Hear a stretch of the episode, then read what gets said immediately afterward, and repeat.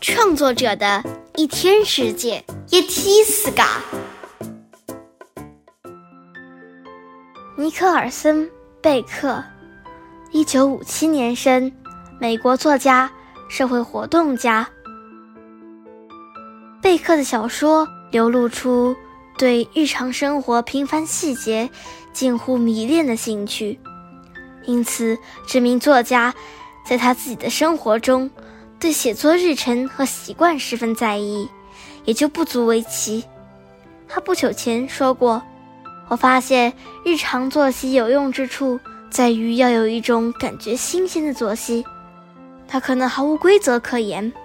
比如，你可以告诉自己，从现在起，我只能下午四点开始，在后阳台穿着夹脚拖鞋写作。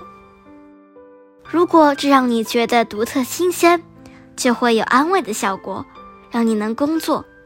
或许这并不完全真切。但光是略有不同的作息所带来的兴奋，就有一些效果。我发现每写一本书，我都得这样做，要有一点不同。贝克在写他的第一本小说《半楼层》时，在波士顿和纽约做了一连串白领工作。当时他只能在午休时间写作，利用中午一小时纯粹幸福的自由时间。为一本恰如其分描写一个办公室闲人午饭后回到工作岗位上的小说记笔记。后来贝克转到波士顿市郊工作，需要通勤一个半小时，因此他买了一台迷你合适磁带录音机，一边开车一边口述他的作品。最后他辞掉了那个工作，花了几个月的时间。每天写八九个小时，将所有的午休笔记和通勤时的记录整理成一本连贯的小说。至于接下来的作品，贝克说，他对写作时间并没有特别严格的限制。我经常拖延，他承认，我会读点东西，想要振作起来，有时候却一直要到约下午两点半才开始写。后来。是他接了另一个白天的工作，才迫使他养成了比较持续的写作习惯。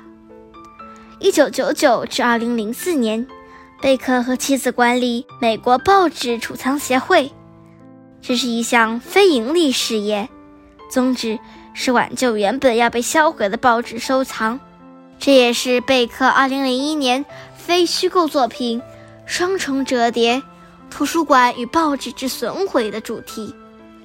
由于贝克白天忙碌，因此他效仿弗兰西斯特罗洛普，决心在清晨写作。起初，他想要在凌晨三点半起床，但效果不彰，因此他改成四点半起床。我喜欢这样做，我喜欢非常早起床的感觉。他说：“你的大脑才刚清醒，但还有点睡意朦胧。”我发现。那时我的写作会有所不同。贝克非常喜欢清晨的感觉，因此他后来就一直维持着这样的作息。最近他又想出一种新方法，能在一天当中挤出两个早上。通常我大约早上四点或四点半起床，先写一点，有时冲泡咖啡，有时则不。我可能写一个半小时，但接着我又昏昏欲睡。于是回头又睡，大约八点半才醒来。第二次醒来之后，贝克会和妻子说说话，再喝一杯咖啡，吃个花生酱和果酱三明治，然后再回去写作。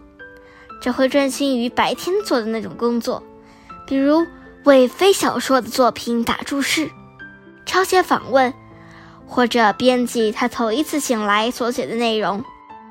他一整天差不多都在工作，中间停下来休息午餐、遛狗，或者视情况需要去办杂事。偶尔，若他赶着截稿，压力太大，也会写到深夜。但通常在九点半，他就会向妻子和孩子道晚安。